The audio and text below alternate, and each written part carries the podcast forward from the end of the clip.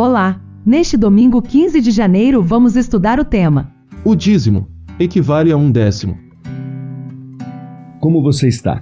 Vamos então ao texto deste domingo, que começa assim. O sistema dos dízimos, porém, não se originou com os hebreus. Desde os tempos primitivos, o Senhor reivindica o dízimo como seu, e essa reivindicação era reconhecida e honrada. Em Gênesis 14, 20, relata: Abraão entregou dízimos a Melquisedeque, sacerdote do Deus Altíssimo. Jacó, quando esteve em Betel, exilado e errante, prometeu ao Senhor, e está lá em Gênesis 28, 22, de tudo quanto me concederes, certamente eu te darei o dízimo.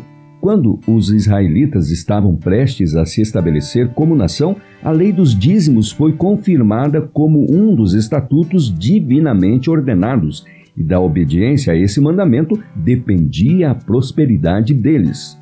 No livro Patriarcas e Profetas, página 460, tem o seguinte texto: O sistema de dízimos e ofertas se destinava a impressionar a mente das pessoas com uma grande verdade. E diz assim: Deus é a fonte de todas as bênçãos para suas criaturas, e ele tem direito à gratidão do ser humano pelas boas dádivas de sua providência.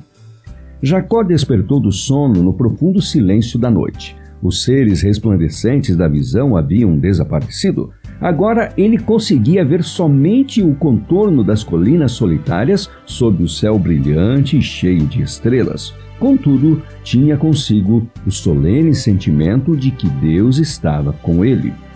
Jacó construiu um memorial da misericórdia de Deus para que sempre que passasse por aquele caminho pudesse parar naquele local sagrado para adorar o Senhor.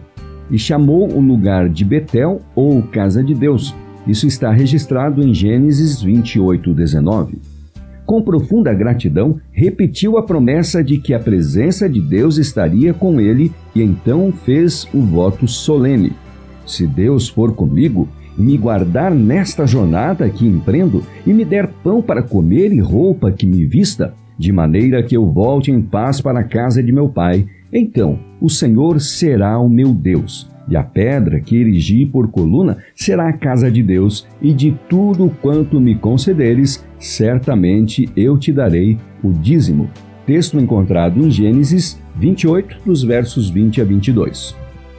No livro Patriarcas e Profetas, páginas 150 e 151, temos a citação sobre este episódio.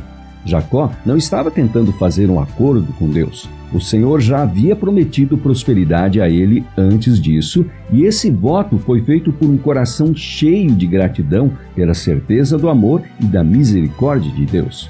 Jacó entendia que Deus tinha direitos sobre ele, os quais ele devia reconhecer e que os sinais especiais do fator divino a ele concedidos exigiam retribuição.